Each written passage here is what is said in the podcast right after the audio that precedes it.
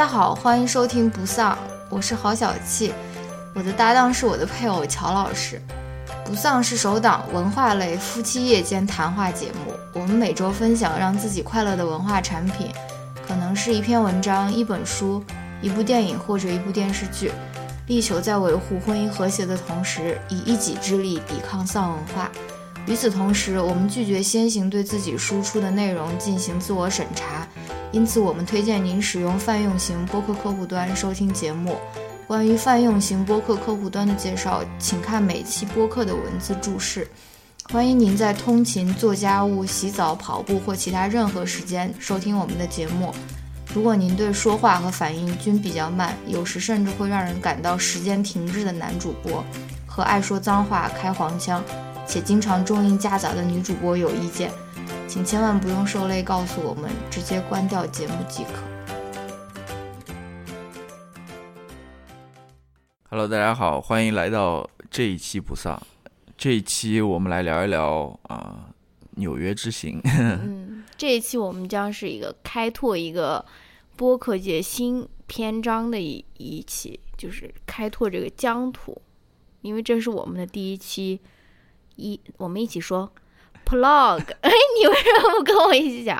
因为因为我 podcast log 就像就像 vlog 一样，现在很火。我知道，以后大家都是出去玩的时候，就我我来发布一期 plog，right？不是，因为我是不太不太认同这个观点。因为怎么说？嗯，首先首先，我觉得应该也不叫 plog，应该叫。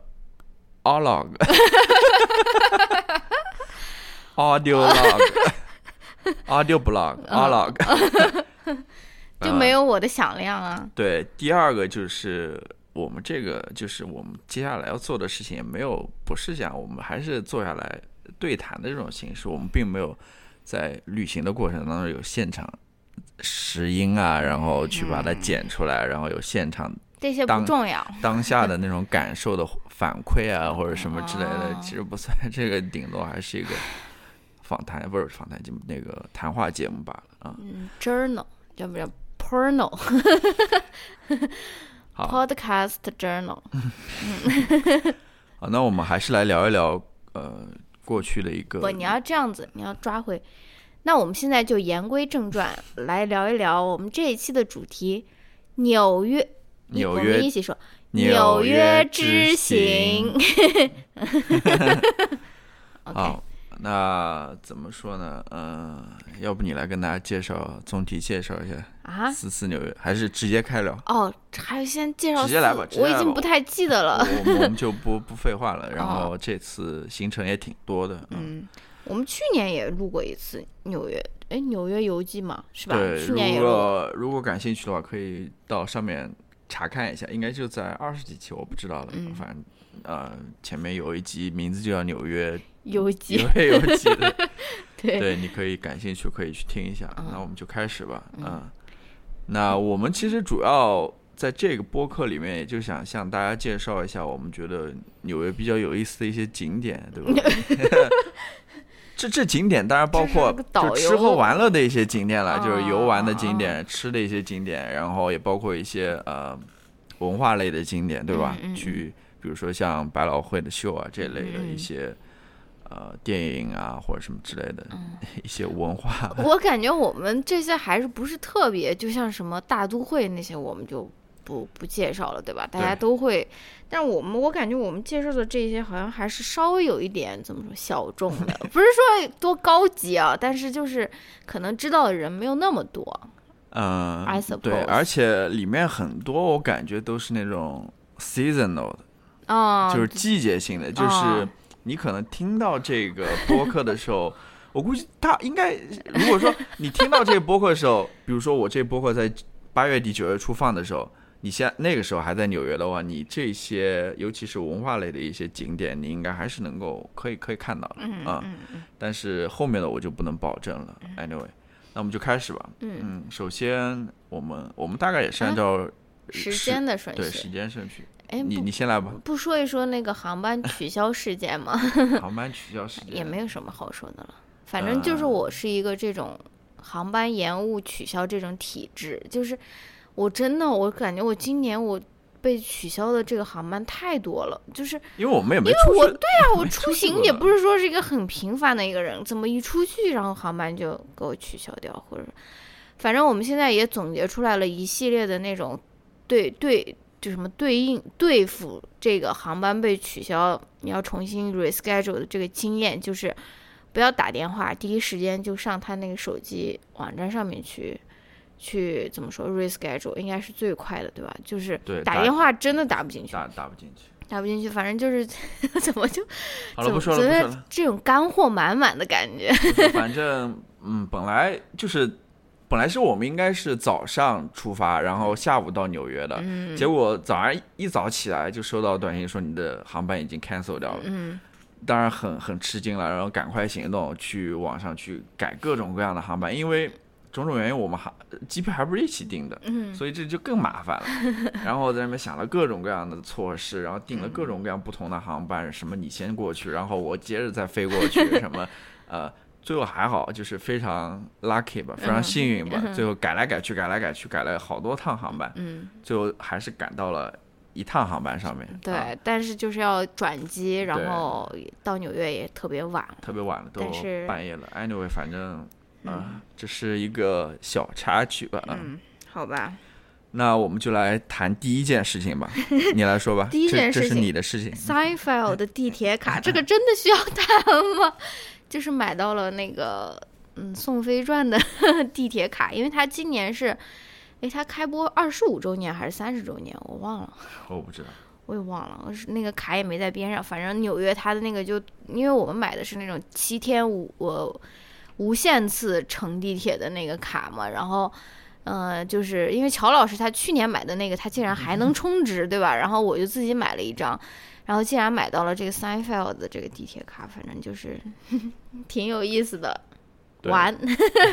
这应该是第一个惊喜吧。嗯啊嗯然后，然后第二个项目是什么来着第？二个项目是武昌吃饭，偶遇豆瓣网友。这这也这也是你的故事，你来跟 对啊大家讲一讲。武昌就是我不知道大家如果熟悉也不是，应该熟悉纽约或者是武昌是一个在嗯纽约唐人街的一个饭店，应该是一个台湾小吃的一个饭店，对吧？就可以吃什么芋圆啊、烧仙草啊、盐酥鸡啊那些的啊，反正就还挺有名的。我们上一次。呃，离开纽约之前，我们在那边吃了一顿，对吧？然后这个饭店好像是李安最爱的，在纽约最爱的饭店还是什么？反正他一进去就是很很嘈杂吵闹，然后也经常需要那种拼桌啊或者什么的，而且他是不是只收现金啊？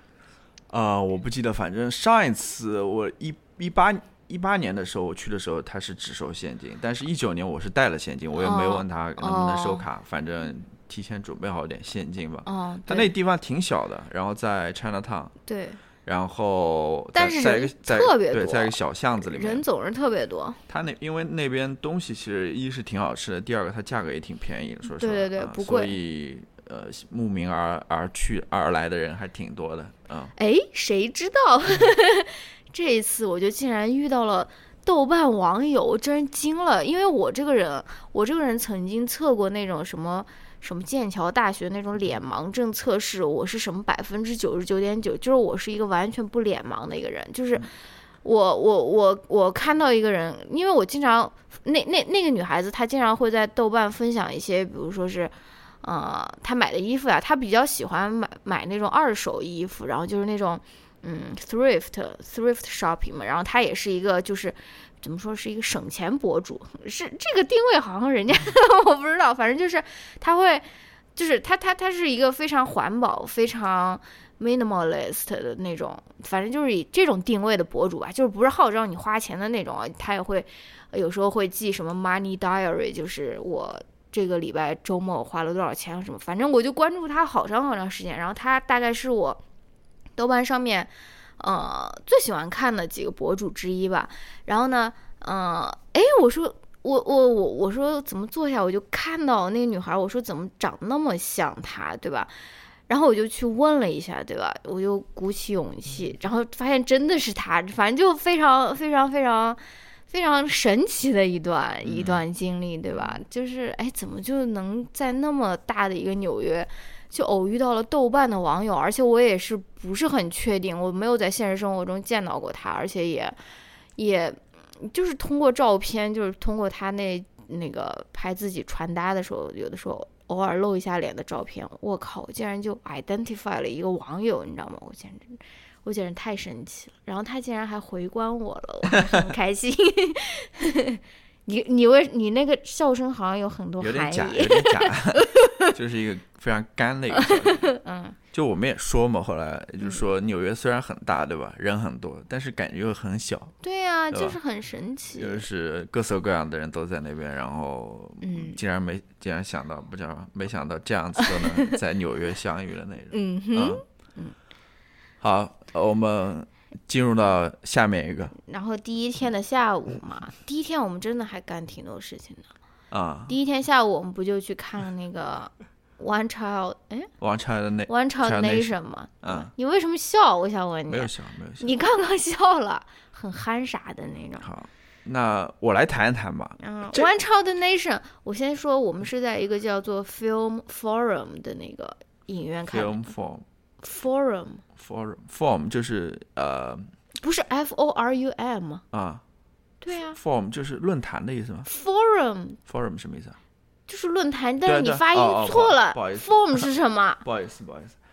对，呃，而且我觉得那个电影院特别像 Woody Allen 电影里面的那些电影院，就是特别老实。如果你看过，就是不让你插嘴，你就是你就是想想方式，就是就是你如果看过安妮霍尔的话，就是 Annie Hall 的话，他刚开始跟那个嗯 Annie 在那边排队的时候，在那边劈杆的时候，就那种电影院就是非常像，exactly 就是我们这次去的这个 Film Forum 这个嗯，相当于一个艺术电影院嘛。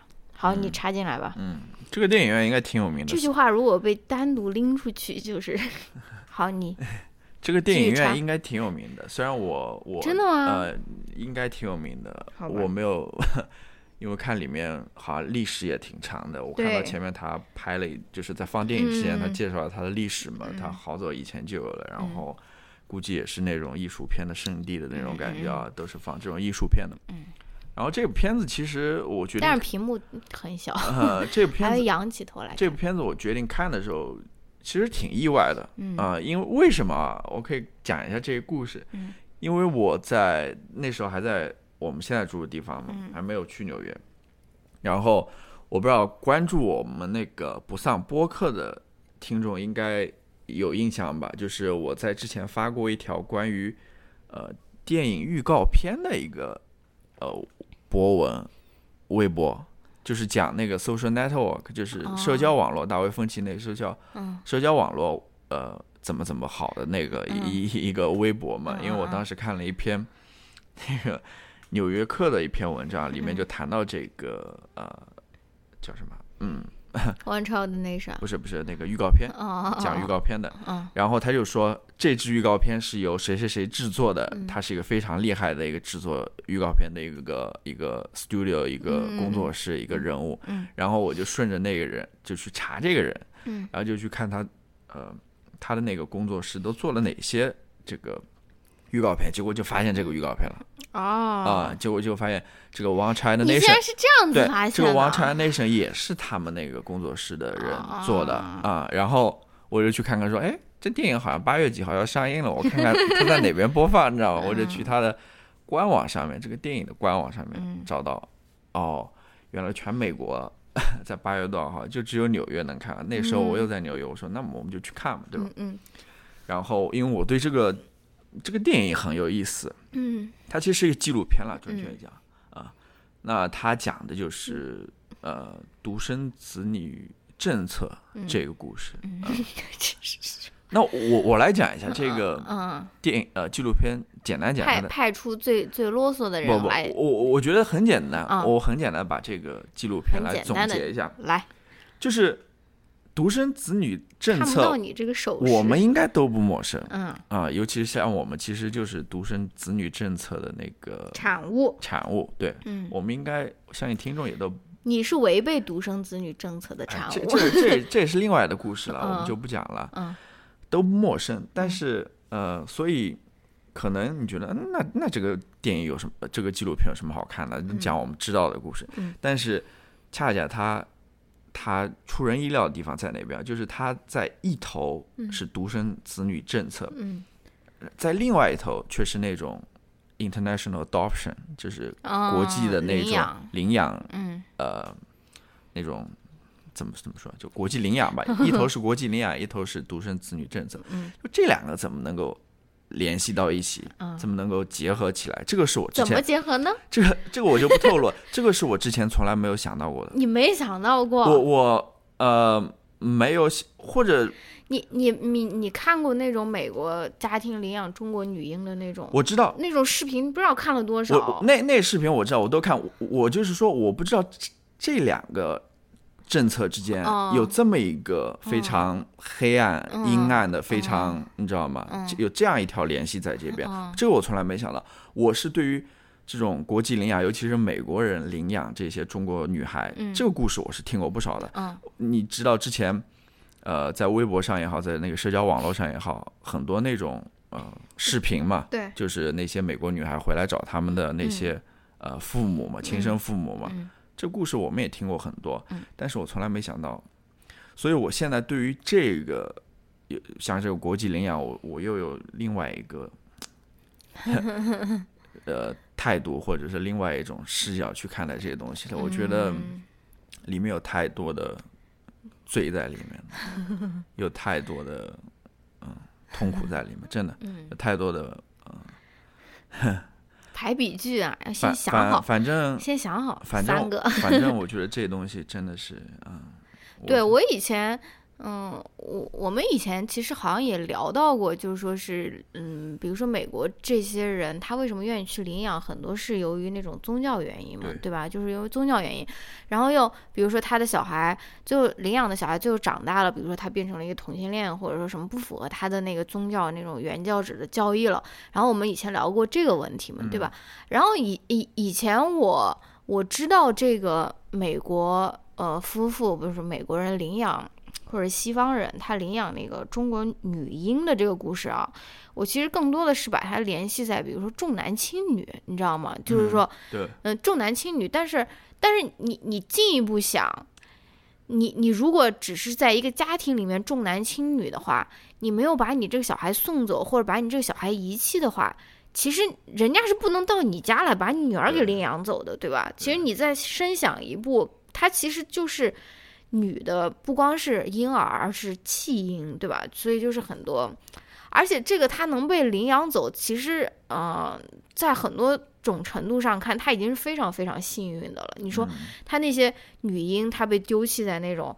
垃圾场啊，或者什么？你说有有多少是能被人贩子活着捡走的，然后送到福福利院，然后又被成功领走，对吧？有多少又就是死在那边了，对吧？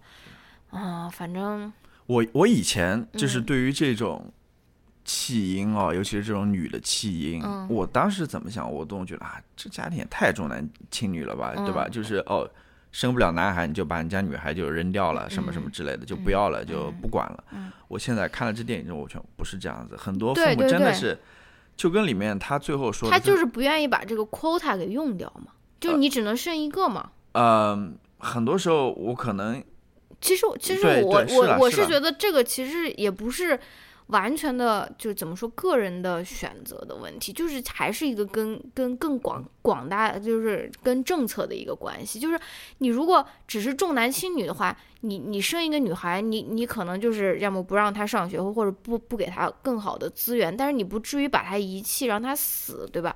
就是。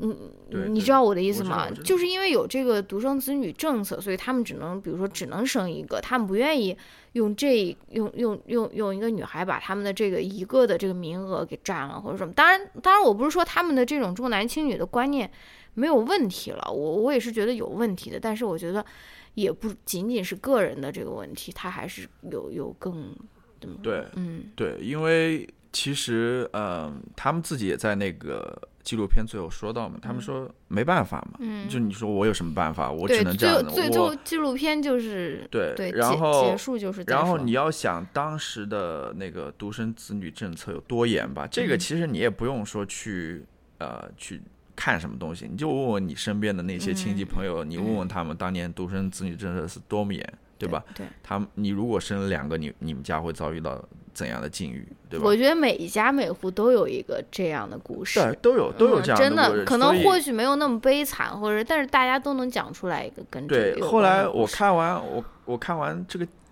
纪录片之后，嗯啊，我我就在反反省一些事情嘛，就是我们家住的。就是前前面的邻居和后面的邻居，嗯，我跟你说过吗？嗯，就是他们都是都有一个领养过来的女孩。啊，都有一个领养过来的。我以前从来没有想过这个问题，我只是说，哎，就是他们自己有小孩吗？他们自己有小孩，然后第一个都是男孩，嗯，然后但是他们都有一个领养过来的女孩，所以我当时。我真的没有想过这这这个，我我想说什么，就是说，从就我个人的这个 案例来讲哦，你就能够多多少少反映这个问题是多么普遍了。嗯，就当时这个女的弃婴这个问题有多么普遍，所以我觉得，嗯，就是我我对你说吧，就是我记得这个纪录片里面有一幕，就是他们给福利院做那个，就相当于那种人口的那种。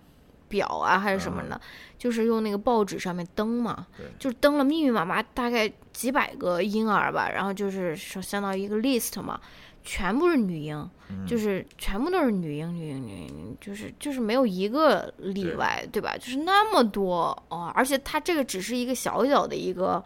一个村子里面的一个故事呀，对吧？他只是在讲他自己家乡的这个故事，而不是说是，你就看全国有多少这样子的村落，然后就会有多少个这种、这种、这种与与这个有关的故事吧。而且我觉得很有意思的一个，他上次他他还去采访了他们当时的那个怎么说，那叫什么计生干部还是什么的？应该是村长那一类的吧？不是那个男的，不是那老头，是那个宋锦旗的那个女的。哦，那那那女的是应该是那个应该是一个。是接生婆吧，算是。她应该就是计生干部，就是因为她有这个接生的这个这个能力吧，然后她就是可能是被赐予了这个头衔，反正她就是就是女的，你如果怀了二胎，她就是负责把那小孩引产下来的。她她自己不是说她自己经手了都多少个那种婴儿，上万个还是什么，等到她。最后现在不干了，她她她就觉得自己就是有很多罪孽嘛，她就害怕这种，就毕竟也是杀人呀，对吧？就是就是，然后他说他的后半生就致力于帮助那些夫妻治愈，呃，不孕不育，对吧？他就说他想要通过这种方式，相当于赎罪啊，或者说是把自己的那个孽债给抵掉啊。但是他后面还又采访了一个，就是还被中央电视台给嘉奖的那个。那个计生干部，嗯，我觉得那个人就是他，好像就是觉得一直到现在，他都觉得他自己做的是一件很光荣、很伟大的一件事情，是为国家分忧啊，或者什么的那种感觉，是不是？对，我知道，我知道，但是谁知道他到底怎么想的啊？也是，他是那种全国劳模，然后你知道他在镜头上面所表达的是他真的想法吗？我也不知道，可能是他真的想法，他可能真的这么认为，但是。Who knows，对吧？然后我，嗯，那我们就不不说这个了吧。这个我那我再说最后一个，我觉得他很有意思的是，因为这个女生，这个这个女导演，她现在是她是在美国生了她自己小孩以后，她想要回去。她想要回去讲她之前的这个，就是那个独生子女政策的这个故事嘛？啊，她最后还把美国和中国做了一个对比，因为她的这部纪录片因为在中国是肯定是会被禁的嘛。但是，所以她的受众可能更多的就是，比如说西方的观众，或者说在西方的中国人，对吧？反正，然后他最后就说，呃，很有意思的一点是我从一个我从中国搬到美国，我从一个就是说不让你。生小孩的一个国度，搬到了一个不让你堕胎的一个国度，对吧？然后他说，他就把中国跟美国那个做了一个对比嘛，因为美国最近大家也是听到了，有很多州，它现在是比如说几周以后，他就不让妇女堕胎了嘛，由于那种宗教原因。然后呢，他就说这两个看上去是截然相反，但其实都是，比如说政府试图用自己的公权力去，嗯，操控。嗯，女性的身体嘛，就是他到最后他又有这样的一个对比，我就觉得是挺有意思，对吧？他也不是说是啊，我来到美国我就高枕无忧了。其实各个国家都有都有自己不同的但又很相似的问题，对吧？都是女性对自己身体到底有没有自主权的这个问题，对吧？嗯，好，那我关于这个话题就不说了。反正呃，怎么说呢？你要说他其实也挺敏感的。反正 anyway，我我鼓励大家什么的？如果说你就是在美国的，我觉得你现在可以去看这片子。现在这个片子好像在美在亚马逊上了吗？呃，在亚马逊我不知道有没有上，应该还没有上，因为它现在还在线下的影院在那边公映嘛。但是现在它，因为我我们刚当时看的时候，我说只有纽约一家电影院在放这个片子。现在好像全美基本上好，就大的城市都能看到这部片子了啊。然后如果说你可能现在暂时看不到这片子，我估计它接着它会在亚马逊那个呃 Prime Video 对，在它那个平台上会放出来，因为它这部片子好像也是亚马投资的，所以最后可能资源也会出来吧。如果说你，我觉得其实我想说什么就是这这样子故事，大家也也不一定说需要去。通过这个来，其实你身边有很多这样的故事，你可以去听一听你父母的，对吧？或者听听你阿姨的、你姑姑的，或者什么，他们也说不定搞不好也能跟你讲这样的故事。真的，我觉得怎么说呢？就是如果说这期播客有一个主题的话，我觉得就是跟历史有关，就是跟嗯讲述历史有关啊。待会儿我们要讲到那个 Tenement Museum 也是这样子，Tenement，Tenement 有 Museum 也是这样子。然后我可能在推荐里面要推荐一个东西，也是这样，就是跟历史讲述历史，对，就是就是讲，尤其是关于自己呃这个家庭的历史的啊，因为这个个虽然说这是家庭的历史、个人历史，但其实它又不是仅仅是个人，它也是一个国家的历史、一个社会的历史，因为里面。有很多那种国家政策、社会政策在里面影响着你个人的命运。我觉得，对，去听听你身边人去讲他们过去的故事，对不对？啊，那么我们时间抓紧一点，我们讲下面。抓紧，抓紧。下面一个是鸡呀 Tolentino 签售会啊，这个没什么好说的啊，这不是你的追星经历吗？嗯，不算我的，我我就很很简单。我觉得你可能是全场唯。唯几的直男，就是女孩子很多。首先，他的那个签售会女孩子很多，然后，嗯，剩下男孩子里面也不知道，你可能是 最铁铮铮、铁骨铮铮的直男，maybe 是 the only one。我不知道了，反正，嗯，怎么说呢？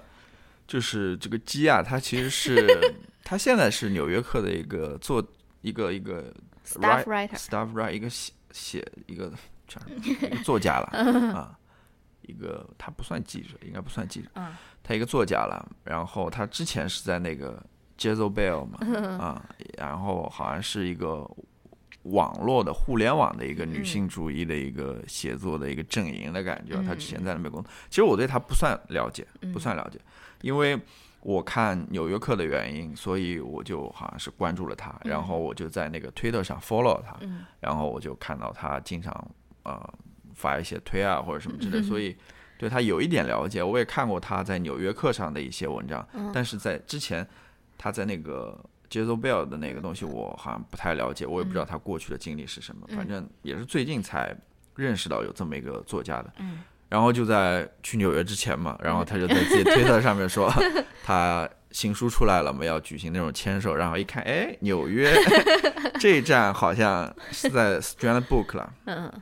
在那个 Strand Book Bookstore，哎，我刚好在那边，那我们就去吧。我跟你说，我这个人是很 C 的啊，C 皮的，因为他是要买票进去的。你解释给大家 C 皮是什么意思？C 皮是我们西北方言，就是有一点抠，小抠门，有点抠门，好小，有点抠门，对，嗯，因为他这个 呃。活动它是要买票进去的，不像国内的很多读书签售，你你直接去就行了嘛，对吧？你顶多买一本书进去，然后怎么的？你甚至把之前的书带过去 签售也可以。他是要买票进去的，我当时犹豫一下，要买票要付钱嘛？结果一看，他其实也做的挺好，我觉得也挺好的。就是如果说你是要签售书的话，你那张票其实就是你这本书出的钱，对。然后，如果说你去仅仅是为了看它，不想买书，嗯比如或者说你们两个人只想买一本书的话，嗯呃，你那个票其实他到最后还是会以那个 gift card 还给你的，嗯你可以在那个店里面继续销售，等于说你嗯为了这个活动本身并没有付什么钱，对吧？嗯嗯那好，那就去了吧，对吧？那我就再讲另外一个故事啊，就是前些日子好像那个那个人要来我们这来我们这个地方，谁？就是写那个呃呃午夜之子的啊，叫哎，sorry，叫什么萨，我知道那个人，就那个我知道他，英国呃印度裔的英国作家，哎叫什么？我一下子忘了，呃鲁西迪还是什么？嗯，差不多。嗯，他要来呃谈判，但是你都没有跟我说，肯定是因为要收费。要收费，我就不去了，我就不去了，因为他好像还要额外买票进那个剧院里面，然后我对他也不是特别感兴趣，所以我就是特别萨尔曼鲁西蒂，对嗯我比较抠，所以我就不去了。多少钱呢？哎，这个再说了啊。刷我的卡。然后那好，我们进去了，然后嗯、呃对我讲到哪儿了？那好，我们进去了。嗯，我讲到哪儿了？好吧，那那那那我们就买票了，买票就进去。结果还好，嗯，买的比较提前，它还是一个 sold sold out 的一个，嗯它是它真的很火很火它它是一个文艺界网红的感觉。这它有点在那种作家圈是一个小网红的那种感觉，嗯。真的很火。他在其他地方那种读书签售也都是 sold out，然后嗯。在我前几天看到他在那个华盛顿的一个呃书店里面，哇，嗯。排了好多的人在那个书店里面，我从来没有看到有这么多人在那个书店里面观看一个作家在那边介绍他的新书，这个哇，真的有点火。然后，呃，怎么说呢？我他的书我大概读了三四章的样子吧。嗯呃我觉得还是很不错的。他不是那种网红，只是表面的那种啊。嗯，还是有点他是有思想，他是有点东西的，嗯有点有点内容在他的书里面，他是有想法的。我觉得这一点是非常不错的。我觉得，嗯，我不知道你你对此有什么感受？还可以吧。我也我因为我我只我我我是我也是之后才发现，哎，我原来看过他的写的那篇神韵晚神韵晚会的那那个嗯神韵晚会的那那篇，但是我完全不知道就是他写的啊。反正我觉得就就听他那个对谈来说，我觉得他是挺不错，尤其是他回答那个问题，就是那个人问他说。你有没有想过让自己变得更客观一点，或者说是 more objective 还是什么的？然后他就说，其实没有客观这回事情，对吧？只要，反正我我我我我是觉得挺不错的。等你看完他那本书，我也打算我也打算看一看。嗯，好，那这个事情就就就先这样吧。我那我们讲下一个吧。嗯嗯下一个是芝加哥，芝加哥哦，芝加哥就是芝加哥你是不是忘了？我们先告诉大家我们是怎么买票的吧。就给大家告诉这个 option，如果你想买特别便宜的百老汇的票的话，因为毕竟我们这一期节目算是一个纽约的旅游攻略嘛，Oh 所以这种非常实在的这种攻略也是 要干货也对干货也是要告告诉大家的。yes，其实这个也是我这次才发现的，就是关于如何买这些百老汇的票的这个嗯，便宜的百老汇的票，啊、这个问题，嗯。就是可能之前的话，大家都会上那种什么 Ticket Ticket Master 啊，嗯。或者说上那种 Seat Geek、Seat Geek 或者像什么 Tele Tele Tele 什么东 Telecharge，Telecharge 这种这种网站上去购票，嗯。呃，其实你会发现，因为不仅是百老汇的票了，像一些演唱会的票啊、什么票啊之类的，你都可以都可以在那些网站买。但是你会发现，其实他收的手续费挺高的。嗯，有的时候，而且百老汇的票本来就很贵啊。对对，嗯百老汇票本来很贵，尤其那些热门的，然后再加上手续费的话，其实那个票会很贵很贵。嗯，所以我在去纽约之前，我也做了一些功课，就是说怎么买到便宜的百老汇票，对吧？嗯 呃，然后嗯你当然有网站去做这些介绍了，也推荐了各种各样的方式。然后我其实我最后还选择的叫那个 Tickets，就是怎么说呢？它是好像是由那个纽约的一个基金会办的，嗯呃，它会在呃演出当天，比如一般百老汇的演出都是晚上八点钟开始，嗯然后他会在演出当天下午三点钟的时候，嗯向就是前来购票的人提供那种打折的票。嗯一般都能打到五折、四折的样子，嗯就是很便宜，就对折打的那种感觉。嗯但是它有一些限制是什么呢？就是说，呃，首先你只能买当天的票，嗯啊，也不是完全是当天的票了。比如说有的时候它周末会出那种下午场的，那个你就哦可以提前一天买到哦下午场的，但是哦晚上的票都是当天的票，嗯所以你必须要当天买。嗯第二个就是它所能买的那些百老汇的剧是有限的，嗯，而且每天它都是不一样的，不一样，对所以你就不一定能买到你最想看的。对，所以嗯，像一些非常热门的，像什么汉密尔顿啊，像什嗯么哈利波特啊，或者说像哦什么其、那些那些，好像我从来没有看到他嗯有卖这个票的。嗯但是，一般可能没有那么火的，嗯或者怎么样，他其实选选的种类还挺多。如果你对看什么没有那么多不在乎的话啊，嗯你可以关注一下。嗯然后它其实有一个 app 的叫 T K T K T S，其实就就是 tickets 的意思。嗯。我可以把那个链接放在下面，嗯。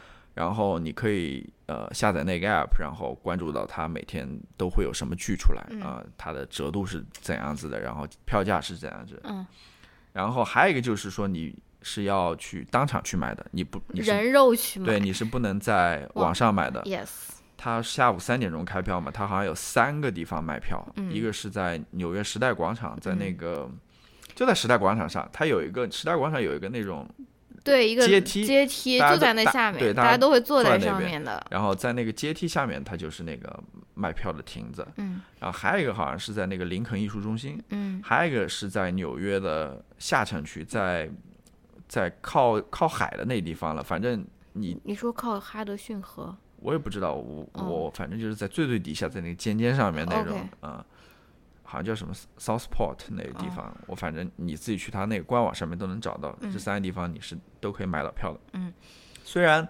纽约时代广场，比如说排起队还挺可怕的啊，嗯然后弯弯绕绕好多人排队，但是他那个窗口挺多的，哦，所以其实也挺快的卖起票了啊。嗯所以我们这一次这两场票都是在纽约时代广场买的，嗯。然后折扣还挺大的，尤其是像呃芝加哥的话，因为我当时要的时候我要最便宜的票，对他就会问你，你要呃最好的的位置还还是要最便便宜的票？我当时就要最便宜的票，嗯。其实其实最好位置好一点也呃，他其实打半折了，嗯算是嗯。啊、我结果我要了最便宜的票，结果还可以吧。嗯。然后第二个百老汇的剧，我要的是最好的票，因为最好的票、最便宜的票其实差不了多少钱，嗯然后嗯嗯后来我要了最好的票，结果是 那位置的确很好，呃，然后好像呃的确也是打半折的那种，嗯。它原价其实优惠折折扣挺大的那种嗯。啊、所以。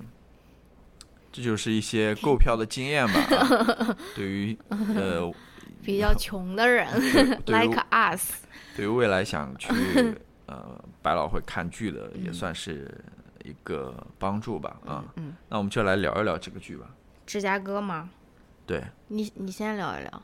呃，芝加哥怎么说啊？嗯，我不知道是因为我买票太便宜了还是什么啊。我们是坐在顶上的，坐在二层，山山顶，也不是山山山顶上了，嗯是在那个二层楼上的。我感觉我没有听得太清楚哦，啊、就还是自己英语听力的问题，可能英语听力有问题了。啊嗯，反正嗯，它是一个百老汇非常经典的一个 音乐剧了。对好像最近又开始重新出来了什么之类的。我也没有特别 特别要说，我对于第二部第二部剧倒是说想说的话更多以。后还是要斥巨资买一个那种好一点的，有那种进入式的那种体验因。为当时我可能听错掉了，嗯他给我一上来报了一个说啊一百多美元，嗯，我当时我说哇，一张一百多美元 太贵了吧，给我最便宜的票。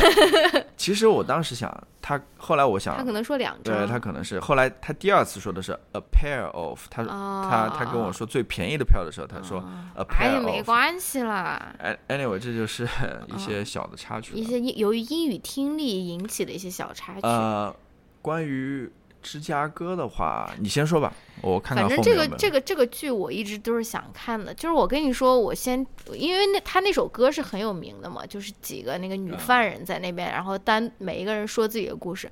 然后去年的时候，我不知道你知不知道，他有一个中国的一个音乐剧的一个，比如不知道是编剧还是导演，他微博叫涂有琴，然后他微博很快就炸了，然后他就把那个歌改编成了中文版。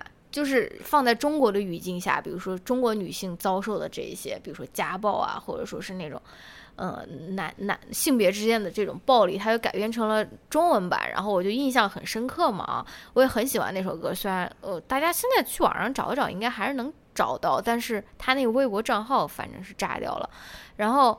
我一直以为这是这个是一个就是杀老公的一个戏，然后我就很期待，对吧？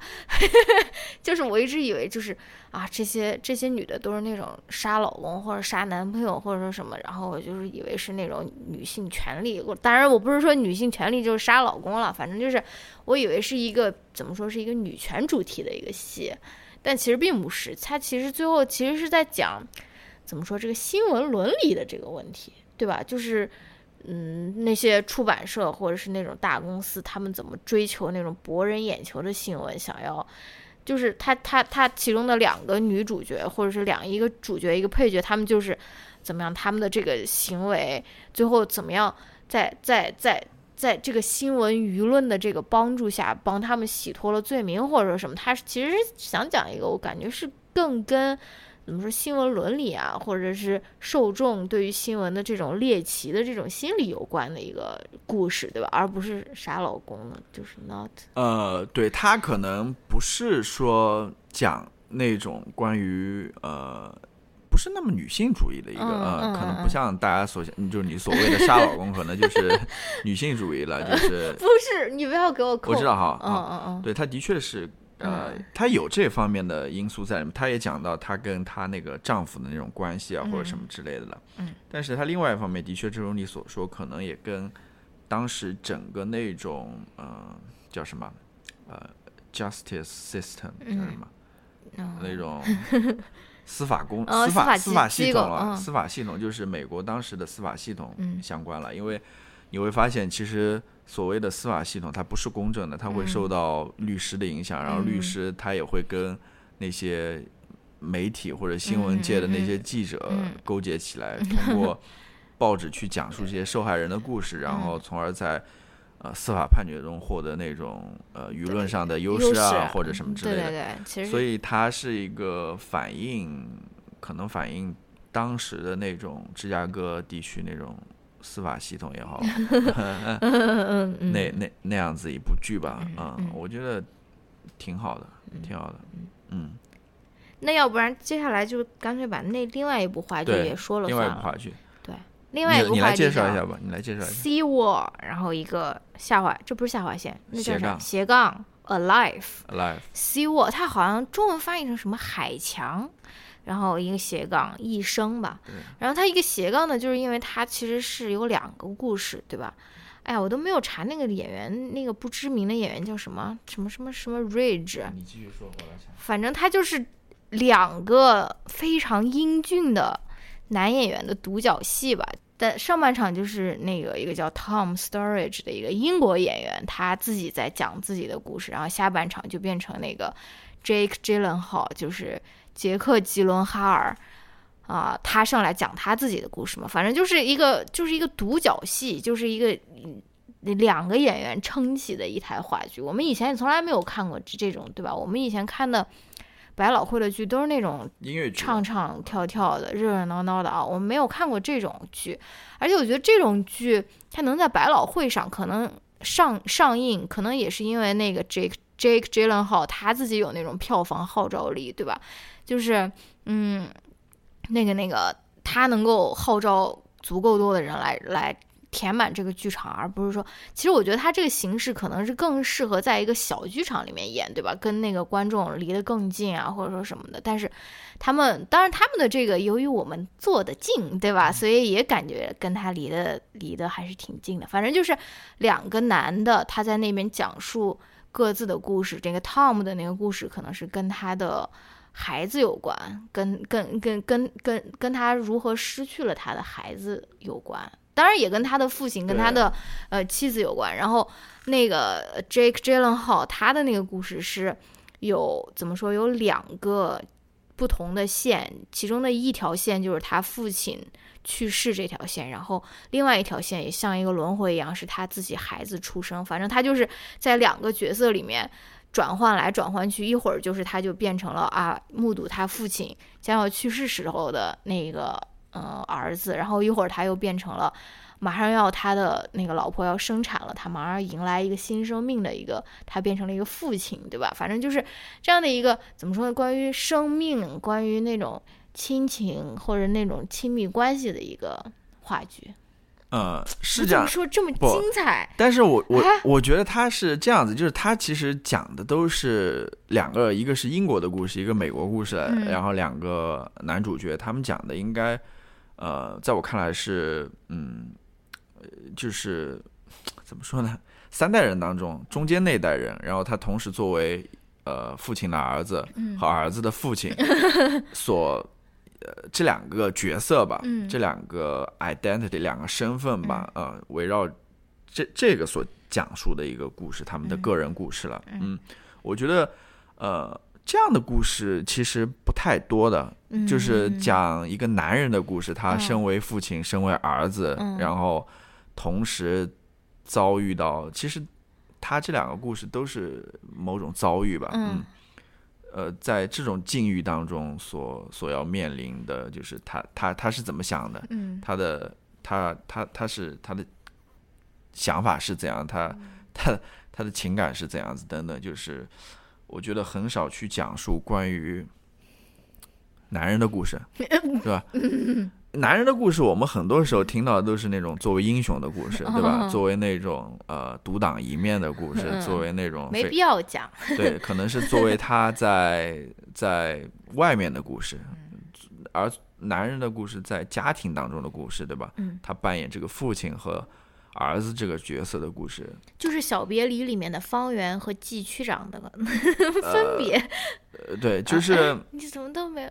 就是我觉得，我我觉得，我觉得，我觉得这样子故事很少吧。嗯，可能做男人作为丈夫的故事还还多一点，然后作为儿子的故事，作为父亲的故事，我不知道，反正这样子故事很少见哦，也是挺新奇的。所以，而且能够说，呃，在百老汇上看到这样故事，我觉得还是挺不错的。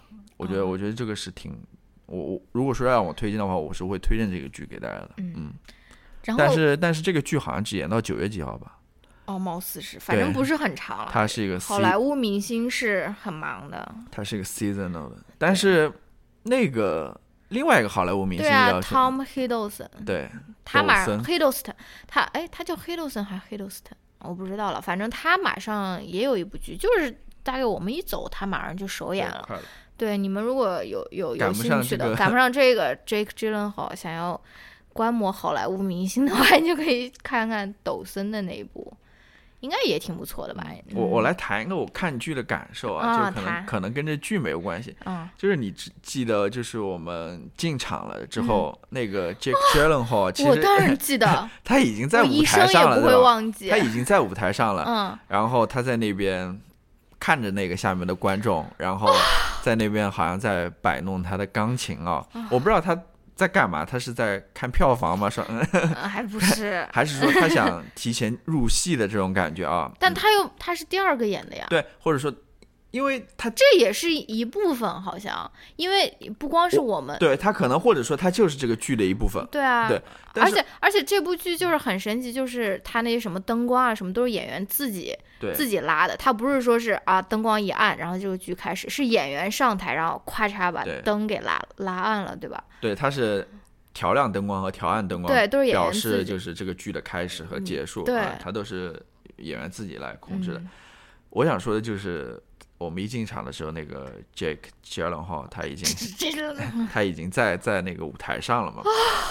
我不知道他为什么会在那边了。就刚刚我那些猜测，但是我想说的是什么？我想说，这就让下面观众比较尴尬了，尤其是像有什么尴尬不呢？，尤其是像你这种 呃女粉丝的话，我到底应该跟她嗨打招呼吗？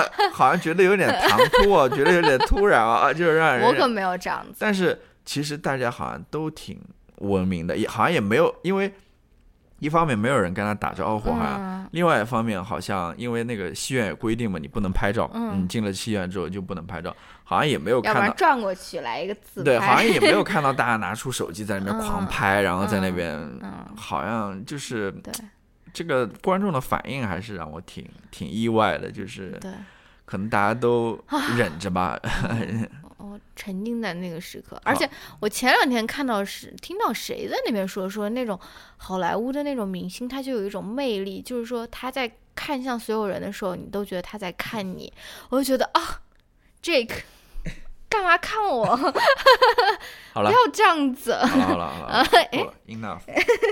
然后就这样，要不这个好莱坞的不是好 这个百老百老汇的这个剧啊，给大家奉献了一点干货吧，干干货和湿货，对吧？干垃圾和湿垃圾 都给大家分享了一点，嗯，希望啊、有帮助吧。嗯，那我们接下来聊什么呢？接下来聊的是那个移民博物馆 （Tenement Museum）。对，Tenement Museum，。这个是我们想要非常极力推荐给大家去看、去去去去逛的一个博物馆嗯，但它其实不是逛嘞，它不是逛了，就是首先一个干货就是你要一定要记得上网预约，因为它这个移民博物馆它其实是参观。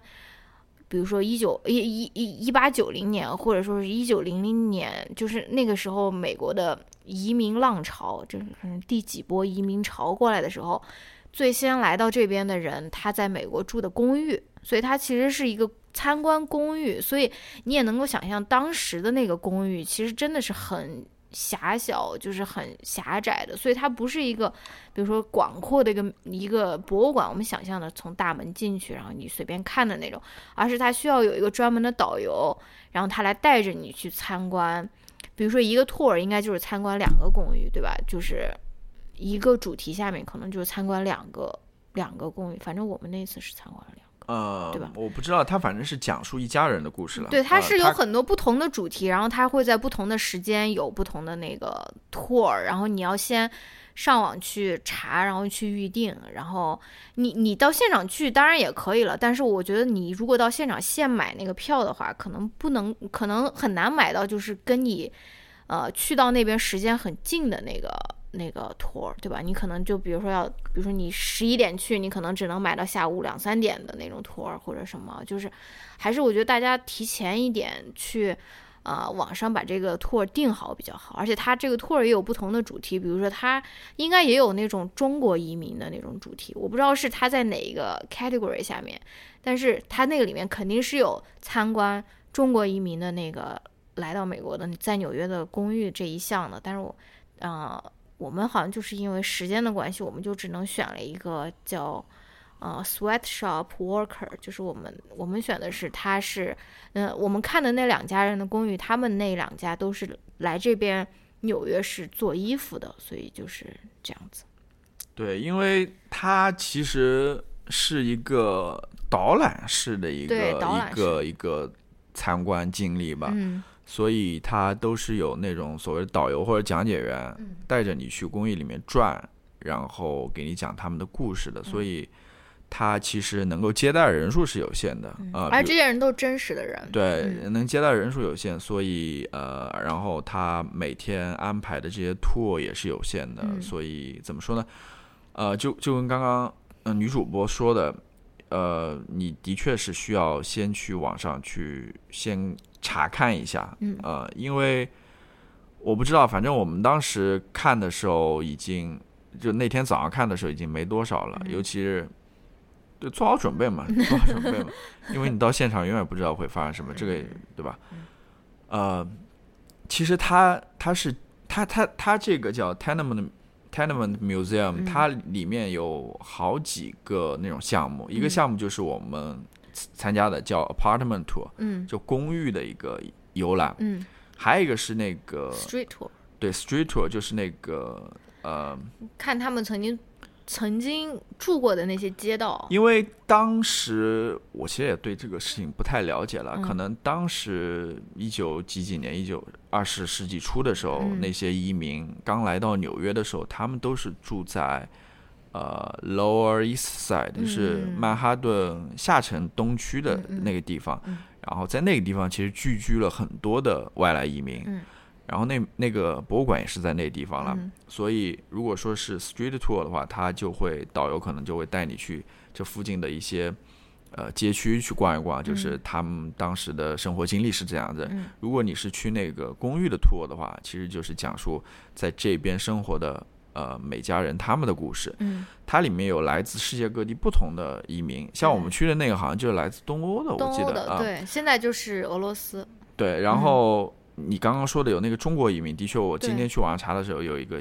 一个王王家人，嗯嗯他们是来自中国的移民，嗯可能也有来自爱尔兰的移民，对吧？对对也有来自欧洲其他国家的移民，嗯或者等等等，他大概有五六个托，就是公寓的托，嗯对。所以，呃，的确是，它是讲述移民的故事的这么一个 museum，、嗯因为说到底，美国就是一个移民国家嘛，对吧？对大家都是移民过来的。然后，我觉得这个项目或者是这个景点是非常值得推荐大家的。嗯，呃，我不知道你还有什么？对，我觉得有一个比较有意思的是，我们参观的时候，他他他他他不是。因为我们参观的那两家人，他都是那种东欧的移民嘛，然后导游就跟我们讲了，就说，呃，当时也有那种，呃，反对东欧移民的那种，比如说是政策或者说是那种运动嘛，对吧？然后当初也有反对爱尔兰移民的这种运动，当然，呃呃，二十世纪初一九一零二呃一九二几年的时候，也有反对华人移民的这个运动。但是非常有意思的就是，现在的爱尔兰人或者是东欧人，他们由于皮肤比较白，他们现在就被统称为白人了，你知道吗？他们说不定他们那些祖先是爱尔兰人、移爱尔兰移民或者是东欧移民的那些人，他们现在说不定就是一个 white su supreme supremacist，就是他们就是你知道这个种族就是很很很神奇的，就是说为什么我们说种族它其实并不是一个，比如说是一个 biologically based，对吧？因为你当初你也曾经被排。排外排过，然后你曾经也是这个的受害者。你不要说这个了，你就嗯说当年就是现在我不知道情况怎么样。当初华呃那个特朗普刚当选的时候，还有很多那种华人移民还是特朗普的啊对啊呃对啊支持者的，对啊就是他们还看不起现在的移民了或者怎么样，就是就是我就觉得感觉好像有点忘本的感觉有啊，点非常非常神奇的一种感觉啊！而且还有一个就是，你你在那边经常感慨的，就是说啊，这一个小小的一个家庭的这个个人的这个史料，被那么事无巨细的这样子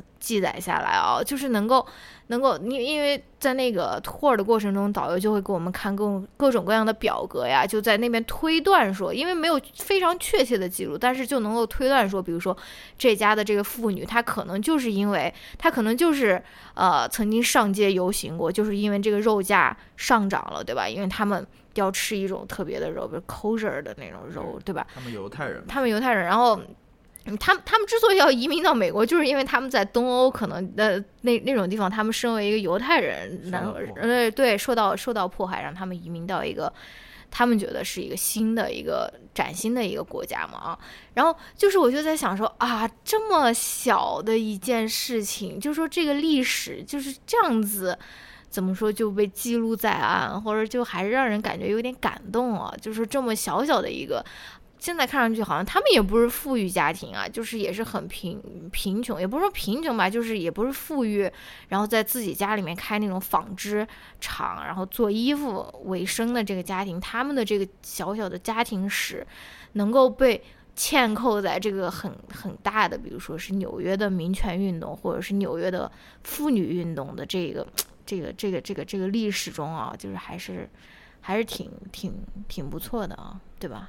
对，就是我对他们这个，因为你要讲这种个人的故事的话，就跟我刚刚在在哪边提到，在上面、在上面讲什么的时候提到，我都忘掉了，在讲哎，你就说吧，你不要再说讲什么。对，我说我说这一集是关于个人历史的嘛，哦哦就是讲到那个那个哦呃，One Child One Nation Child 叫那个独生子女政政策的时候嗯。啊，我要说的另外一个点跟个人历史其实也就是这这个事情嘛，这个因为他们都是一些默默无闻的人，嗯然后他们为了讲述这些人故事，也是呃付出了很多，就是嗯努做了很多研究吧，嗯啊、然后通过那些呃人口普查的资料，通过他们的呃受呃受受当时的报纸啊，对当时报纸当他们那个受聘用的一嗯些材料，然后等等一些信息，嗯把它汇总起来去讲述这一家人的故事，嗯然后我觉得是挺挺怎么说呢，挺不容易的一件事。首先，嗯第二个也是挺呃非常棒的一件事情嗯啊、能够帮助我们了解过去。好吧，那就说我们最后的一个景点吧，不是景点，嗯，你说完没有？之前，我我我应该说完了，但是。哦怎么说呢？呃，啊，反正你们有机会自己去感受吧。其实我要说的话还是能说，但是我一下 一下一下子想不起来。对我我还想说一点什么，就是那个当时的那个讲解员跟我们讲的时候，他其实讲这个东西是有一个主题的，嗯就是说，呃，讲这家人故事，他是有一个主，他是想说，就是呃，美国这个国家，他对于移民的一个期待是什么？嗯哦哦，因为因为因为你现在，尤其是现在，大家都期待的是，你看特朗普政策，他就说、嗯。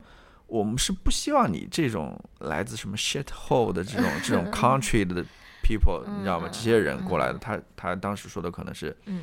尤其是当时那个南美的那个呃，海地。不是，就是当时南美那那个移民大篷车嘛，就好多那些南美洲的人，他们因为生活原因等等嗯各种原因来到美国，就是通过那种呃，应该是步行啦，来到嗯美国。当时他在美国南部的那个呃边境上面等等，反正一系列事情了。嗯然后特朗普他是希望那些受过高等教育的，对吧，嗯能够给美国带来呃好处的，能够给他们创造价值的，带来嗯经济利益的。他们像那些吃美国那种福利的等等这些人，他是不希望你来的。嗯。就是回到刚刚那一句，就是说，呃，一个国家，当然也不止美国啦，可能像其实世界上所有国家都都都都会思考这个问题啊，就是你们对于移民的期待到底是怎样子的，嗯。对吧？呃美国这个叙述就是我们是希望那种好移民，那种遵纪守法的移民，那些嗯、呃努力工作的移民，嗯特别是这一点是希望这样子移民，但是怎么说呢？你会发现，像我们看的那一家人家，其实他来美国之后，他也不仅仅是说做一个默默无闻的，对吧？做一个呃勤勤恳恳的在，但当然他们是这样子做了，嗯他们去做那些衣服等等，但另外一方面，他们也积极参与到社会运动中对社会运动当中为，自己争取，对，为自己去争取自己的权利等等，就是我觉得这个是能够给人带来思考的一些问题吧，啊、所以这也是我为什么推荐这个这个博物馆的一个原因。恰好今天我又看到了一篇文章，是采访那个 Eddie Huang 的，就是嗯。写呃《Fresh Off Boat》嗯，呃那那个初来乍到，初来乍到那部、嗯。那部美剧的那嗯。个、呃作者，嗯。也是以他为人物原型的吧。啊，他就说到他为什么就是他他他搞了很多事情，他其实是当初是学法律的，嗯。然后后来他又写了他那部成名作嗯《Fresh Off Boat》，然后又被改编成美剧，然后他又开那种饭店，嗯。然后他又去做各种各样的那种美食秀，对吧？嗯他不像一个典型的那种 Asian American，嗯。他是一个非常风光、非常耀眼、非常咋呼的那种，对那种呃嗯名人 celebrity 的那种嗯。感觉啊，跟我们日常印象当中的那种呃 Asian American immigrants 对吧？呃那种呃那种中国的 Chinese immigrants 嗯感觉是不一样的。中嗯。国移民，因为大家印象当中这些亚洲来的移民都是那种非常低调，也不吭声，然后不想惹事，然后都是勤勤恳恳、本本分分的那种感觉。但是他说，他就希望打破这种这种偏见也好，或者这种模式也好就是说，呃，就是我只是举个相关的例子了，就是说大家对于移民的一个期待是，好像为为什么对别人没有没有期待，然后为什么对对移民他们有这样特别的期待啊？嗯，或者说为什么对某个群体有特定的期待，而某些群体他却没有这样子期待？就是这些所所禁锢在人身上的，其实一样。你像你像，就我昨天发的那条微信也一样，就是大家对于女性其实有也有很多期待，对吧？就是你要生小孩，你要结婚，对吧？你要去，你你如果不这样做的话，你好像就不完整，等等。就是 真的，我我我说我的意思就是说，其实这不仅仅是。女性的问题，或者说移民的问题，其实说到底就是人所面临的一个问题，就是你到底能不能自由，你到底能不能从这种困境当中，或者从这种困难当中解放出来，获得解放，这是所有人都会面临的问题。这不仅仅是某个群体或者某个某个人会面临的问题，好吧？好，讲了很多了。After a very long ramble，好，那我们讲一讲，讲什么？啊？你说。那个我这边好像差不多了。三明治店。哦，三明治店。就是大家如果去了 Tenement Museum，就是稍微走个走两步，走个十分钟就可以去到一家吃纽约非常有名的三明治店，就是那个肉，就是它那个放在三明治中间的那个肉就是巨多，我觉得就是普通三明治的可能五倍那么多，就很厚的那种。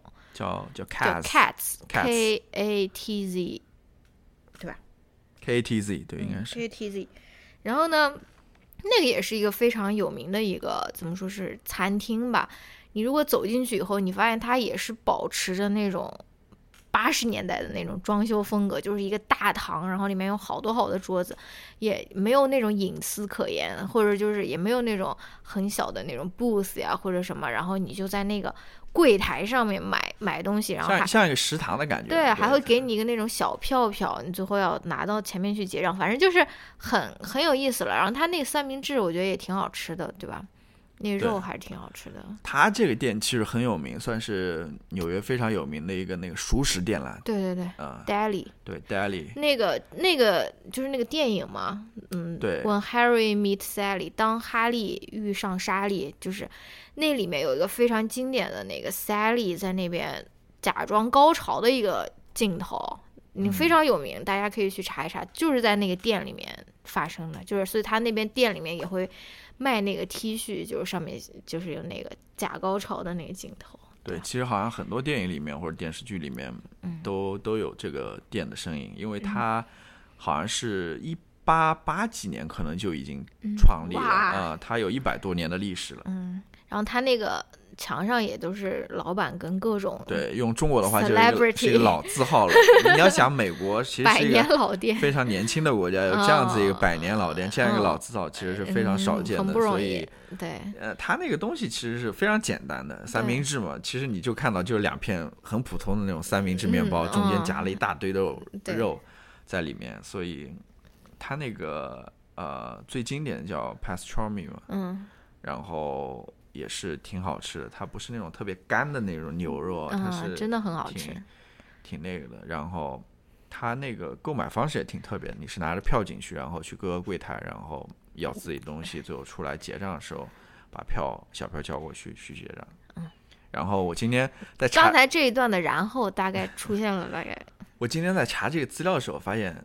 它是有一个规规定的，就是说你如果把这个小票丢掉了，嗯，你是要罚五十块钱的。这么贵？好像是的，我不知道现在它有没有这个规定或者这个这个惩罚措施，但是网上是这么说的。所以 如果你要去的话，可能还是要保护保住保保护好自己的小票。嗯嗯。一开始我是不太理解的，嗯，因为他是想说什么？他是想说，我之所以提高这么高的这种惩罚啊，五十块钱，是因为希望你回去把那个票捡回来。哦。因为，呃。如果说你不把那票捡回来的话，它它所造成的损失会更大。哦，一开始我是不太理解的。我说，我是在想，我说谁会捡这个小票啊？因为你捡了小票，你最后还是要出去结账的呀，对吧？嗯。后来一想，不对，因为你比如说一个人只有一个小票，对，因为你你进来的时候已经拿了一个小票，然后你又捡到一个小票，嗯，你把那个买的东西全部写在那张小票上面，你出去的时候你就拿那张比较 空白的小票，或者说只买了一个东西小票。的确是会造成很大的损失，因为你要想，这个店里的三明治一个就要二十几块钱，对，这一点也要提示大家，这个呃三明治一个都要二十多块钱，所以很很容易你买两个三明治就五十块钱，嗯，所以有这个有这个必要，对。这推荐大家一个纽约的百年老店吧，好吧，还是还是还是挺好吃的，嗯嗯。好，To wrap up，好，最后我们为大家推荐一本书。好，反正因为这次毕竟去纽约的主要目的其实是去开会的，并不是去玩的，对吧？虽然我们基本上都是在玩啊。然后呢，我也是去听了一个讲座，就是讲座也是呃那个有有就是有一个。社会学家吧，一个老头子，他写了一本书叫《The Manhattan Nobody Knows: An Urban Walking Guide》，就是你所你所不了解的曼哈顿。然后呢，他这个相当于是做一个田野研究、田野调查。然后他为什么叫 A Walking Guide 呢？就是因为他。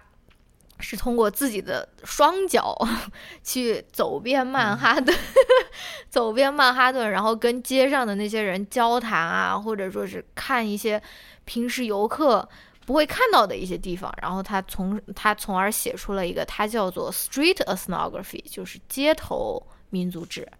就是非常非常非常有意思，然后他自己也在那边讲说，他这本书其实是 anti tourism，就是跟跟旅行是截然不同的。就是说，你如果参加旅行团，你是绝对不会看到他这上面给你推荐的这些乱七八糟东西的啊。然后，呃，反正就是很有很有意思的一本书。然后，由于他之前写过一本 The New York，呃，Nobody Knows，然后。他就被 offer 了很多那种书约，就是让他让让他写 The Manhattan Nobody Knows，The Bronx Nobody Knows，The Queens 就是那个纽约每每一个岛就是他都要走一遍的那种。然后他也分享了很多经历，比如说在 Bronx，呃，比如说是走路跟在曼哈顿有什么有什么区别，哪边更危险啊？他还在那边说他不想让大家 focus 在这些危险上面，但是他曾经还被锁在过厕所里面呀，被那些什么。坏人 锁在厕所里面之类，反正就是还是挺有意思的一本书。但是他他他，嗯，反正就是呃，那个 panel 就是很多社会学家，大概五个吧，都读了他的书，然后大家都来讲自己的一个读后感嘛。反正我也是给大家推荐这本书。然后呢，到最后这个老头子他他讲了一个故事，他讲了一个他在做这个田野街头田野调查、街头民族志的这个。过程中，他自己遇到的一个事情，他说他遇到了一个住在岩岩洞里面的人。他说他在纽约的某一个地方，他遇遇到了一个人，他真的是住在 cave 里面的。我不知道具体是怎样的一个 cave 了，山洞，山洞里面的。反正他的家就是一个 cave。然后呢，他他说他他他跟那个人聊天的时候，他丝毫不觉得那个人就觉得。嗯，我我我是怎么说低人一等，或者说是我，然后那个那个住在岩洞里面的人，甚至还邀请这个作者说，哎，你要不要来我家看一看，或者说来我的这边看一看，这边是毕竟是我也是我的一个 home 呀，对吧？然后然后那个作者又在那边说说他之前还呃三番五次想要再去回访。再次拜访这个住在这个岩洞里的人，反正就是由于各种原因就没有看到。然后大概两年还是三年以后，他又碰到那个人，那个人还记得他的名字，就说：“哎，Billy，你怎么那么长时间都没有来看到，没有来看我？”就是。就是我们作为中国人，我们很难想象一个人他住在街上，对吧？就是，呃，如果他是一个流浪汉，或者他住在街上，我们已经觉得他，你这个人可能是有什么地方有问题，或者说是，呃，你你可能就是好吃懒做呀之类的。更不要说是一个住在那个岩洞里面的一个人啊。然后我就在想，这次在纽约的时候，不是也看到了很挺多的那种流浪汉啊，或者说是在住在街上那些人。他们很多人，他其实有，比如说有一个猫或者有一个狗的，就是照以前的我，我就会想说，你自己这个居住条件那么糟糕，对吧？自己生活都是难以保证，你为什么还要养一只狗或者养一只猫呢？然后到现在，我就觉得说，Why not？为什么？为什么住在街上人他们不能拥有一个宠物呢？对吧？就是，嗯，你知道我的意思吗？我就是想要用这个故事来。点明这个纽约的这个气质，你知道吗？就是就是嗯，怎么说呢？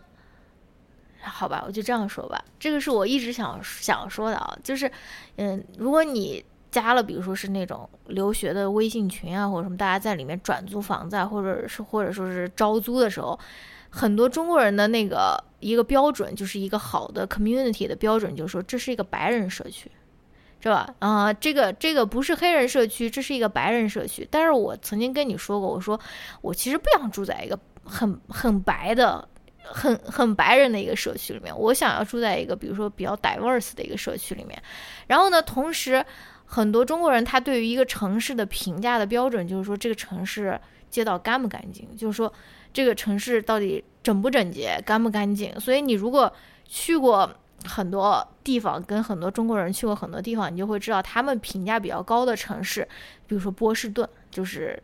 干净的、整洁的，甚至比如说盐湖城，就说啊，好干净啊，什么街上就是这么干净，然后也一个流浪汉都没有。就是很多中国人对于纽约，就是说是是一个鱼龙混杂的一个城市，就是说怎么那么脏，然后那个基础设施也不怎么样，地铁那么烂，然后那么热，对吧？就是乱七八糟，人还那么多，就很多人对于呃，这就是纽约的这些方面，对于他们来说，就是绝对是一个减分的一个点。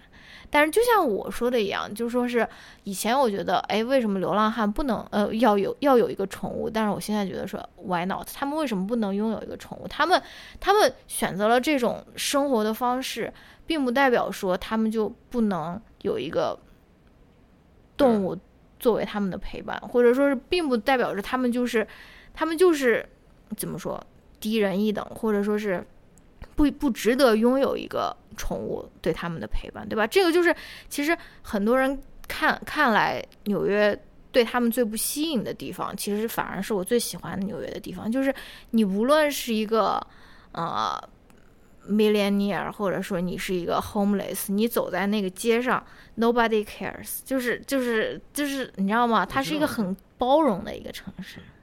它这个包容不是说是我把你都变成。和我一样的，或者说是什么什么，但而而是，那么它能够承载很多怎么说不同的人，不同的生活方式。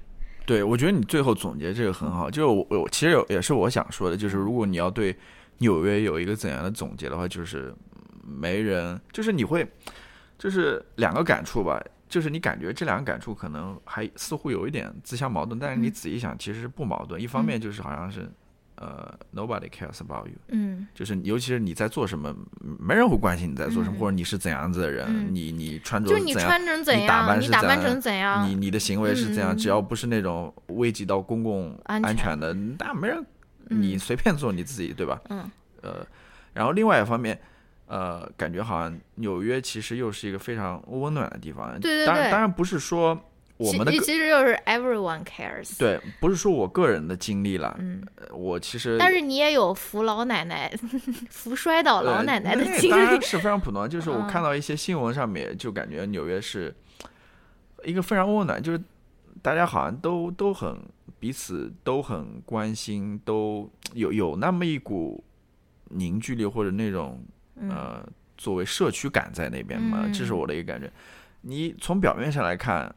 没人关心你，没人关注。另外一方面，呃，大家好像又彼此互相关心，感觉是很矛盾的一件事。但是其实你本质上的话，正如你所说，就是一个包容嘛。对，就是这个城市的包容嘛，就是他不会来评判你，或者去 judge 你，去评论你，对你评头论足，觉得你这个人好像因为是一个流浪汉，或者是一个一个一个呃一个普通的劳动者，就是没有钱，他会去 judge 你，去评论你，觉得你。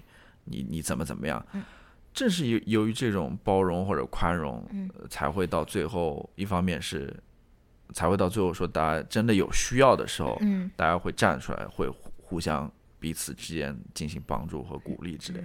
这是其实是不矛盾的。这这在我看来，其实就是纽约精神的一部分嘛，对吧？啊，那好了，对说了太多。说到这边，我还想提一下，就是我之前在那个我们的那个。Telegram 群里面我也发过，就是关于那个纽约一个公园里面一张乒乓嗯。球桌拍，嗯，怎么把大家凝聚起来、聚集起来的啊啊！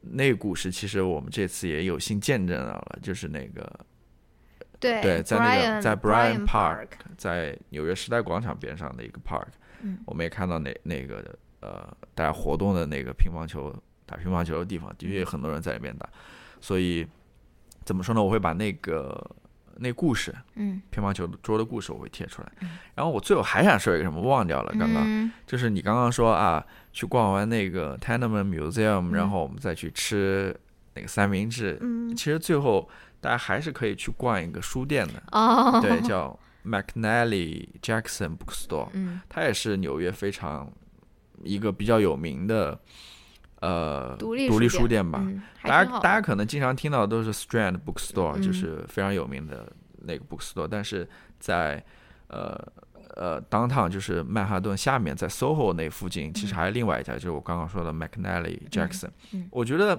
如果让我去选的话，我可能还更喜欢这个 McNally，因为我觉得 Strand 太大大了，嗯太大了，真的。然后它就是太火了，就成了一个游客的那种嗯景点，对，就里面人很多。乔老师，我这一次绝对不去 Strand 啊啊！第一签名天签书，第一天就去了。也呃，Strand 会给我这样一个感受，但是 McNally 它其实小一点，嗯它更精巧一点，但是嗯它里面的书嗯，又不少，然后村上春树一大对堆，它它它其实里面书还挺全的，嗯然后嗯，你你看他挑的这些书，你会觉得这个是一个怎么说读书人挑的书，就它是一家书店，嗯，它不是一家咖啡店或者一家嗯礼品店啊，这种嗯感觉，它里面书的确呃质量都不错。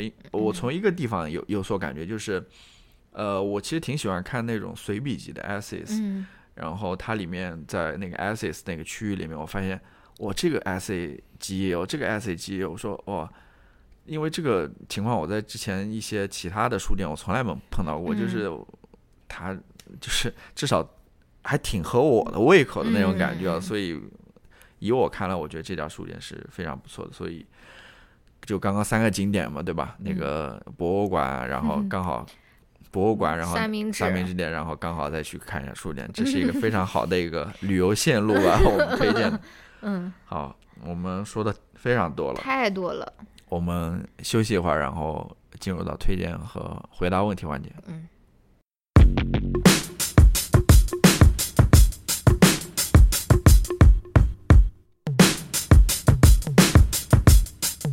Yeah, yeah, I'm out at Brooklyn. Now I'm down in Tribeca, right next to the Niro. But I'll be hood forever. I'm the new Sinatra. And since I made it here, I can make it anywhere. Yeah, they love me everywhere. I used to cop in Harlem. All of my Dominicanos right there up on Broadway. Pulled me back to that McDonald's. Took it to my stash spot, 560 State Street. Catch me in the kitchen like a Simmons whipping pastry. Cruising down A Street, off white Lexus. Driving so slow, but BK is from Texas. Me, I'm out that Bed-Stuy, home of that boy Biggie. Now I live on Billboard, and I brought my boys with me. Say what up to Tata, still sipping my top. Sitting courtside, Knicks and Nets give me high five. Nigga, I be spiked out, I could trip a referee. Tell by my attitude that I most definitely from.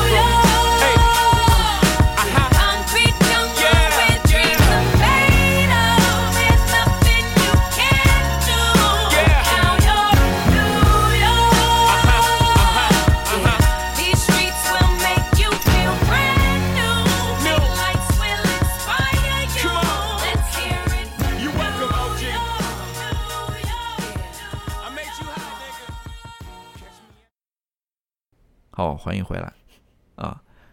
是先回答问题还是先先推荐吧？好吧，好吧，我其实推荐的这东西也非常简单，也嗯是跟我之前说的所谓这一集这这一集播客的主题有关，就是讲述个人历史或者嗯讲述个人史的这种感觉。呃，呃就是我最近我又突然想起之前一个节目嘛，我跟你说过，哦，客从何处来对来？，就是央视很早以前两三年、三四年前嗯不止，可能五六年前了。嗯播的一个节目，就叫《客从何处来》。嗯，他就是找了一些名人，然后去，嗯，通过去搜搜查搜查那些历史资料，嗯然后去帮助他们去回顾他们呃祖辈的或者家族的这个历史。嗯，呃，他讲了像谢娜、像那个萧敬腾啊，还有什么嗯。钮承泽啊、曾宝仪，曾宝仪啊、马未都啊，嗯还有那个撒贝宁啊等等，呃，他请了好多这些明星过来帮嗯。他们去回回忆他们呃祖辈的历史吧。嗯我觉得这个故事这个这个节目非常好，我嗯。我挺喜欢看的，就是呃，我就推荐一下吧，我也不去做过多介绍了。但是这个节目看你这个 man spread，但是这个节目非常遗憾，后来不知道怎么就不办了。嗯。呃，因为从他宣传片里面，应该还有那个金世杰，嗯。还有呃那个那个那个谁啊，就是演呃佟丽娜是吧？佟丽娅，哎，佟丽娅，佟丽娅，啊不是。啊，佟丽娅，佟丽娅嗯是佟丽娅，嗯还有他，但是好像在正片当中后来就不播了，他们两个故事就从来没有看到过，我也不知道为什么。但是 现在我是怀疑两岸关系这么紧张，怎么说呢？历历史呃从某个角度来看还是很危险很危险，对吧？嗯如果大家都去了解历史的话，其实是一个比较危险的一个行为。嗯但是至少从他播出的那几集来讲的话，我觉得是看完之后都感觉非常感人，非常动人，嗯让你也有这种冲动说去想了解一下自己的历史，嗯我是怎么来的，或者说想了解一下你 这个家族的历史，嗯过去他们都经历了什么。我觉得推再次推荐一下吧，嗯，你来，我为大家推荐一个纪录片，我看的也是在国内被禁掉的，叫《Plastic China》，啊很有名了，估计不需要我推荐了。它翻译好像叫“塑料王国”吧，就是我一直听过这个故事，但是，呃，但是我一直没有看这个纪录片。然后我看了以后，我发现这个跟我想象的是完全不一样，因为它这个角度是非常非常非常小。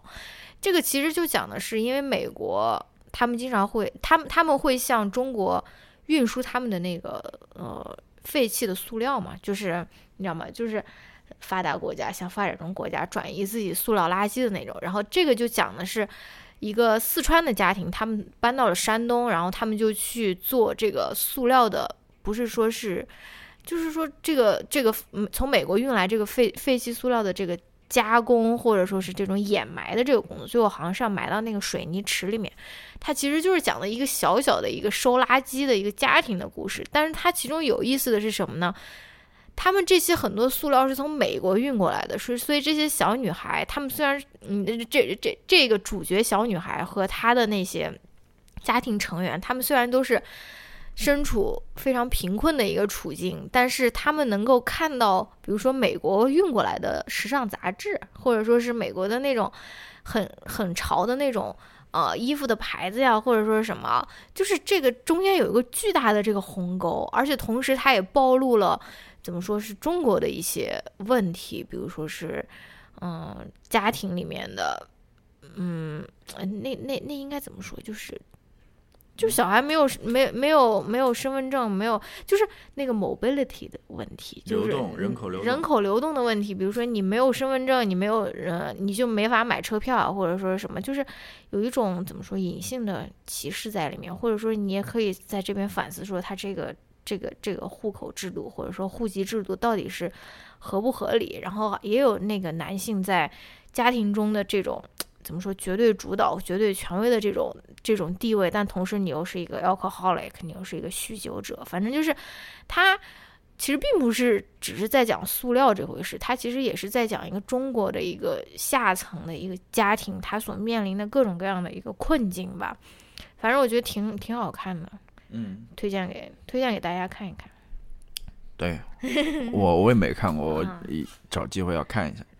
那我们赶快吧，我们来回答哎回答。好想撒尿，我这个膀胱。要不要不要不我先停一下，你哎先去算。了，就这样吧。好这样子紧迫感，好我很简单这个问题。好，这个问题是不是要对我进行批斗了？没有没有没有没有没有。啊，哦，我我赶快把这个听友的问题念一下吧。嗯他说我在北京和亲朋好友的相处，很多时候都和消费这个行为密不可分。嗯但在亲密关系中遇见消费观差异巨大的情况，经常会产生矛盾。嗯，我想知道你和郝小气有很大的消费观差异吗？消费观差异产生了矛盾，如何解决？呃，好吧，邱老师，我接受你的。没没，我我没有说想批判，我没有没有批判你的任，没有批判你任何意思。嗯但是我觉得这个提问非常有意思啊，嗯嗯，就是你也能够多少反映出一些一些问题。嗯 你看这句话，他说和亲朋好友的相处，很多时候都和消费这个行为密不密不可分。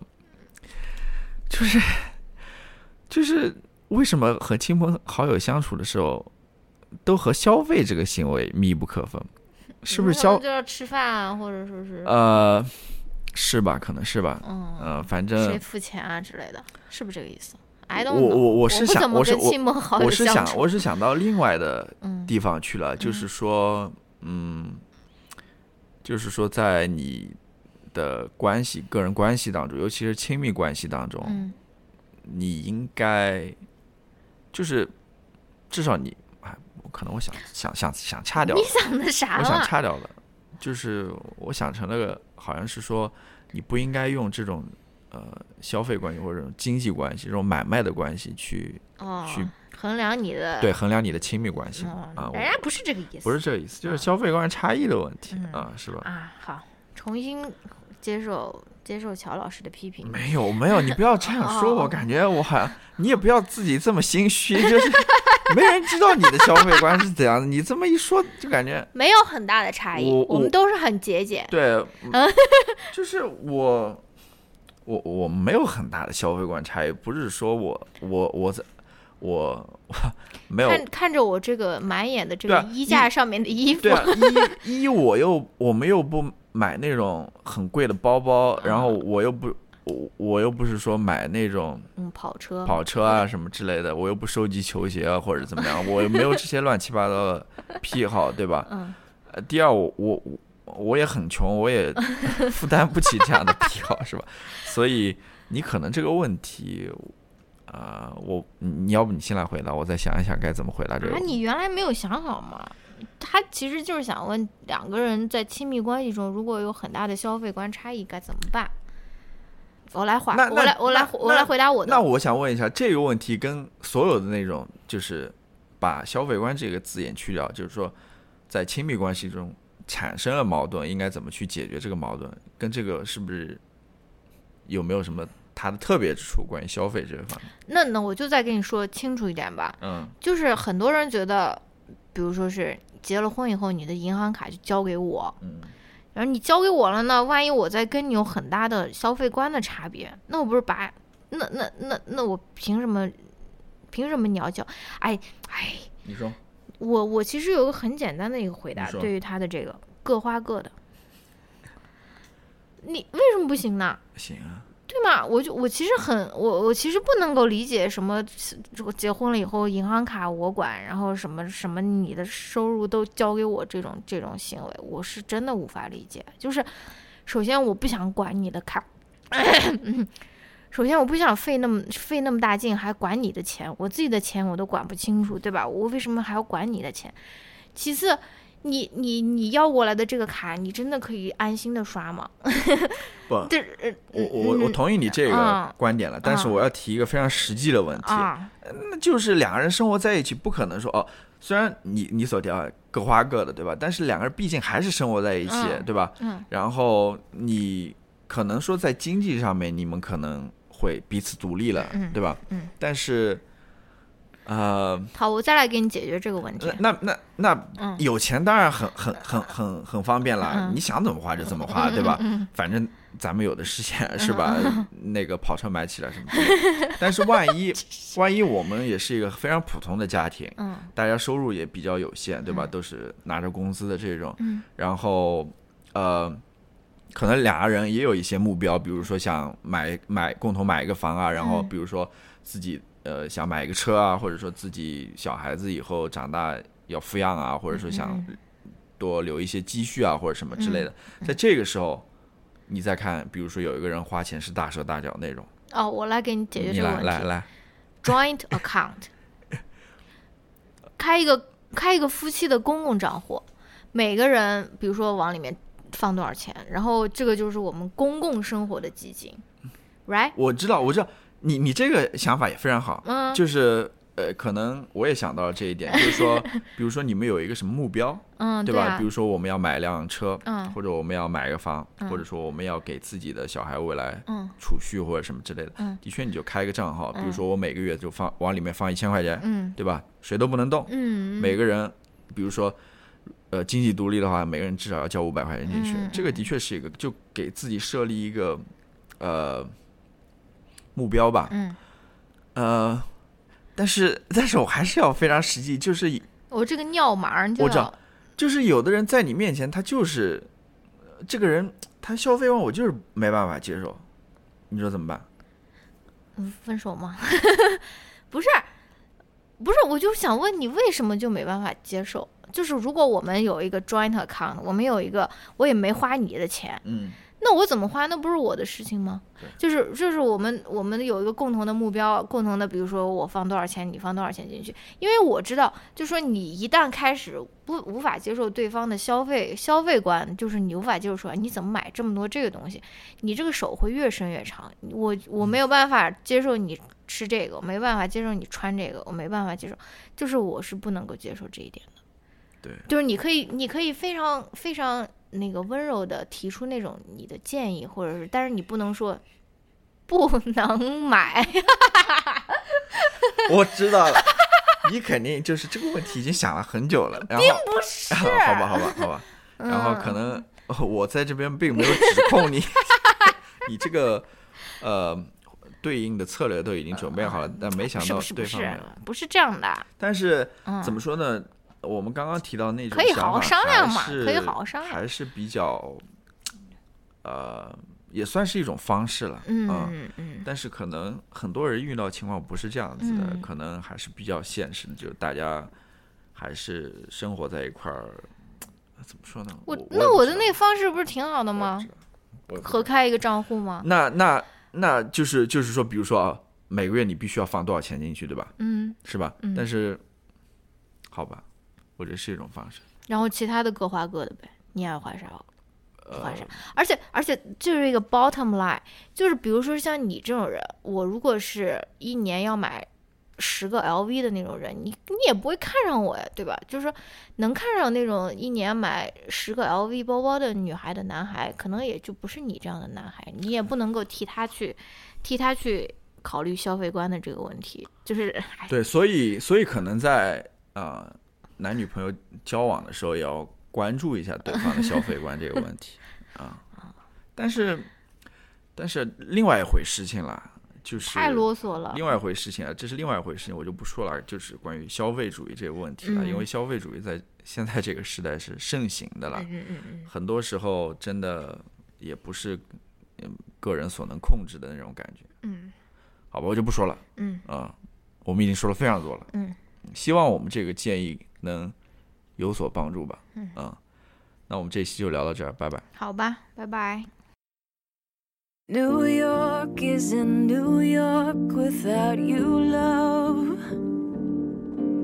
So far in a few blocks to be so low.